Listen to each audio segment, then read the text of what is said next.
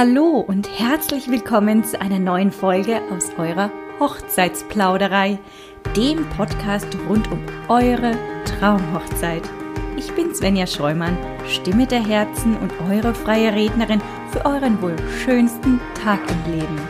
Lehnt euch zurück und lauscht einen neuen Plausch.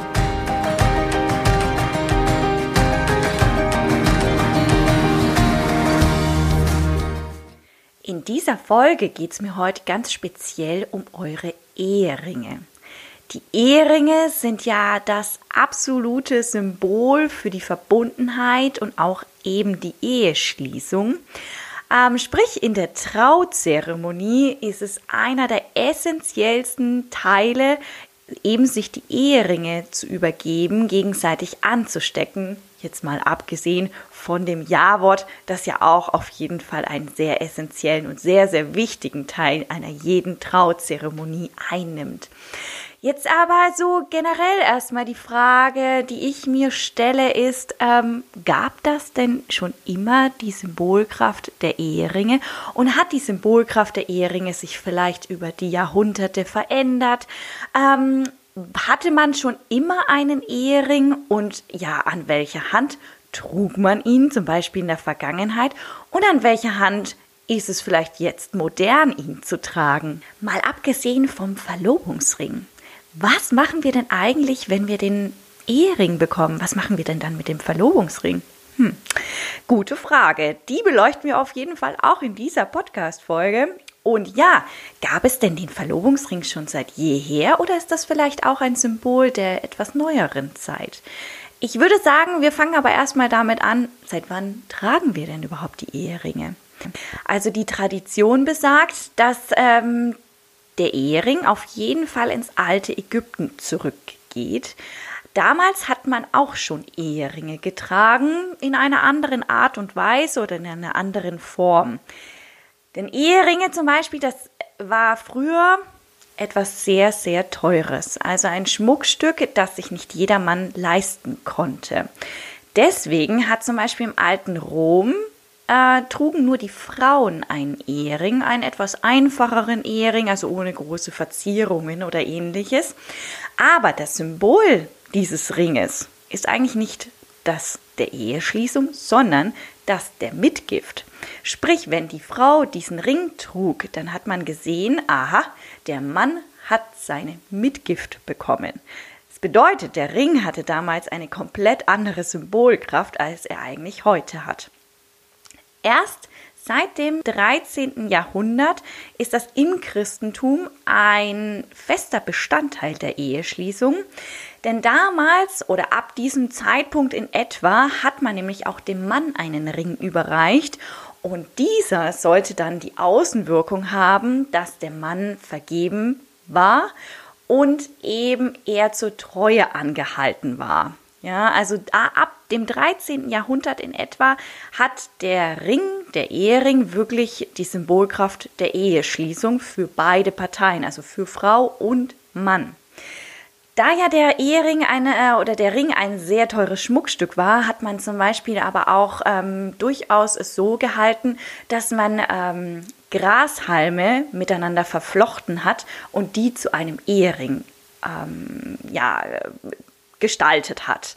Ähm, oder beispielsweise auch, man hat ähm, von den Kleidung der Brautleute Fäden entnommen und die so miteinander verwoben, dass sie dann auch wiederum einen Ehering darstellten. Ja, das war dann aber eher etwas, was man halt eben in der Trauzeremonie getragen hat und nach diesem Tag dann auch wieder abgelegt hat, weil ich meine, ein Ring aus Gras oder ein Ring aus Fäden von einem Kleidungsstück hält natürlich nicht so den Alltag stand wie jetzt beispielsweise ein Ring aus Gold oder aus Eisen. Also wir sehen, die Bedeutung zum Beispiel von dem Ehering hat sich über die Jahre oder über die Jahrhunderte auf jeden Fall verändert. Seit dem 13. Jahrhundert allerdings ist es so, dass es eben der feste Bestandteil der Eheschließung ist und auch er die Symbolkraft hat, wie er sie heute noch hat.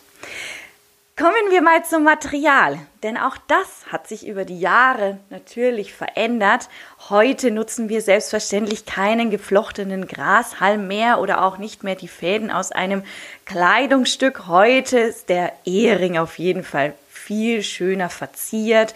Er hat ein besonderes Material, aus dem man sie ja auswählen kann, ne? ob Weißgold oder Roségold oder einfach Gold, Platin, Carbon, was es nicht alles für Materialien heute gibt.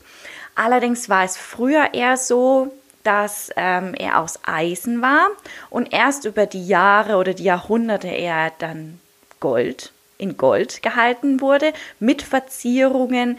Einmal, es gab auch eine Zeit, da war es ganz ähm, aktuell, dass äh, der Ehering aus Gold mit verschlungenen Händen verziert war. Was aber jetzt zum Beispiel auch in freien Trauzeremonien immer noch brandaktuell ist, ist zum Beispiel der keltische Brauch des Handfastings. Wer dazu an der Stelle noch ein bisschen mehr erfahren möchte, der hört sich am besten mal die Folge 21 an. Da spreche ich über die verschiedenen Traurituale, die wir nutzen können in einer freien Trauzeremonie. Ja, was ist denn jetzt nun eigentlich mit dem Verlobungsring? Gab es den denn schon seit jeher oder ist das ein Symbol der Neuzeit? Also, wie wir wissen, es gab nicht schon immer einen Heiratsantrag, denn natürlich im Mittelalter hat man das eher so gehalten, dass man irgendwie vernünftig geheiratet hat, standesgemäß geheiratet hat, also in der Adelsschicht, aber auch unter Bauernfamilien war das ja eher so, dass man geguckt hat, okay, kann jemand ähm, Nachwuchs zeugen, hat jemand einen noch größeren Hof, können wir irgendwelche Vereinigungen treffen. Also sprich, der Heiratsantrag Heiratsantrag, den wir heutzutage kennen, das ist eher etwas, was in der neueren Zeit ähm, sich so etabliert hat. Entsprechend dessen, der Verlobungsring allerdings ist nicht unbedingt nur ein Symbol der heutigen Zeit, sondern das hat man auch im antiken Rom bereits so gehalten. Es hat sich natürlich aber im Laufe der Zeit immer mal wieder verändert. Also nicht immer hat man im antiken Rom einen Verlobungsring bekommen, wenn man den Bund der Ehe eingehen möchte. Aber durchaus war es eine gängige Variante. Heutzutage habe ich zum Beispiel jetzt auch von meiner eigenen Mama gehört, dass sie zum Beispiel keinen Verlobungsring bekommen hat, sondern nur einen Ehering. Also man hat gesagt, ja, wir heiraten und dann hat man auf die Eheschließung gewartet, um dann eben den Ehering zu tragen. Dieser war zum Beispiel bei meiner Mama ein klassischer goldener Ring ohne Schnickschnack, ohne Verzierungen, ohne alles, mit einem Vorsteckring. Was wir heute, also fast 40, 50 Jahre später, eher so handhaben, dass das ja beispielsweise auch der Verlobungsring ist, der Vorsteckring zum Ehering. Dazu kommen wir aber gleich nochmal.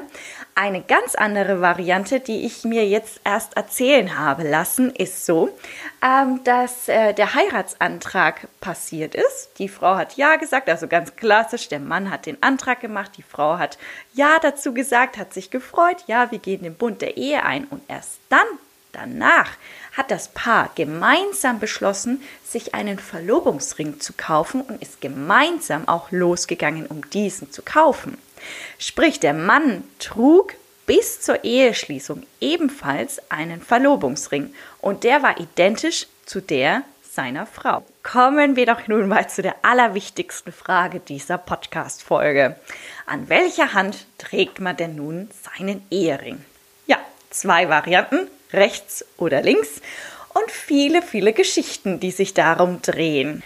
Also ursprünglich ist es so, dass es schon im alten Ägypten als auch im antiken Rom es so war, dass man den Ehering auf der linken Hand trug. Nicht auf der Hand natürlich, sondern am Ringfinger. Denn der Ringfinger ist auf jeden Fall der Finger, der der richtige Finger für den Ehering ist. Ganz gleich, ob es jetzt rechts oder links ist.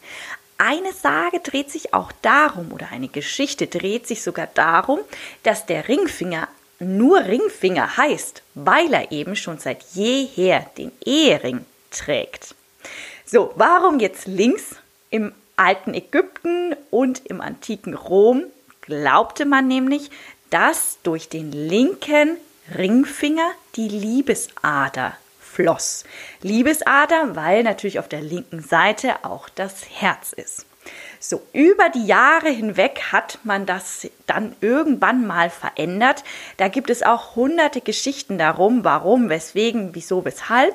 Allerdings kann ich auf jeden Fall mit Gewissheit sagen, dass beispielsweise wiederum meine Mama den Ehering rechts trägt. Wenn ich jetzt mit Paaren spreche, dann ist es auf jeden Fall so, dass die meisten definitiv davon ausgehen, dass es so sein muss, dass man den Ehering rechts trägt und den Verlobungsring links. Wie wir jetzt aber feststellen können, ist es nicht unbedingt ein Muss, den Ehering rechts zu tragen, den Verlobungsring links zu tragen oder überhaupt irgendeine Variante davon zu nutzen. Heutzutage sind wir ja sowieso schon wieder komplett frei von dem ganzen Denken, dass man überhaupt einen Ring benötigt. Man kann sich ja mittlerweile auch ein Tattoo stechen lassen oder ein Kettchen um den Arm legen oder ja, wie schon ähm, vorhin erwähnt, zum Beispiel ein symbolisches Ritual vollziehen, wie zum Beispiel das Handfasting. Die Variante Verlobungsring links, Ehering rechts, ähm, kann man das durchaus auch weiterhin so handhaben. Man kann aber beispielsweise sich auch den Ehering so aussuchen, dass der Verlobungsring zu dem Ehering ein Vorstickring wird. Man kann aber es auch so handhaben, dass der Ehering ein etwas ähm, ja, größerer Ring wird, also mit besonderen Verzierungen oder zum Beispiel auch mit äh, besonderen Erbstücken, vielleicht von der Oma, von der Urgroßmutter oder von der Mama. Nun ist es so, dass natürlich im Alltag ähm, man ja den Ring an der rechten Hand, sofern man jetzt beispielsweise Rechtshänder ist, durchaus etwas mehr Abnutzung gibt anstatt wenn man Rechtshänder ist und den Ehering dann an der linken Hand trägt. Man kann es aber auch so handhaben, dass man beide Ringe ablegt, weil man sie im Alltag einfach nicht abnutzen möchte und sie ausschließlich zu besonderen Anlässen trägt auch eine Variante. Sprich, macht euch frei von diesen Konventionen und ähm, Traditionen, die wir so im Kopf haben. Denn tatsächlicherweise stimmen sie ja noch nicht mal überein, dass der Ehering unbedingt rechts getragen wird. Denn wie gesagt, wenn wir uns an der Ursprung orientieren, dann müssten wir alle unseren Ring links tragen. Ich persönlich finde es auf jeden Fall sehr schön, wenn beispielsweise der Mann und die Frau die sich zusammen entscheiden, den Ehering entweder rechts oder links zu tragen, sodass das ein schönes Bild ergibt, wenn sie nebeneinander stehen. Das ist aber einfach nur eine persönliche Meinung. Auch das muss man überhaupt nicht so handhaben. Beispielsweise kann ja der Mann den Ehering links tragen und die Frau dann wiederum rechts.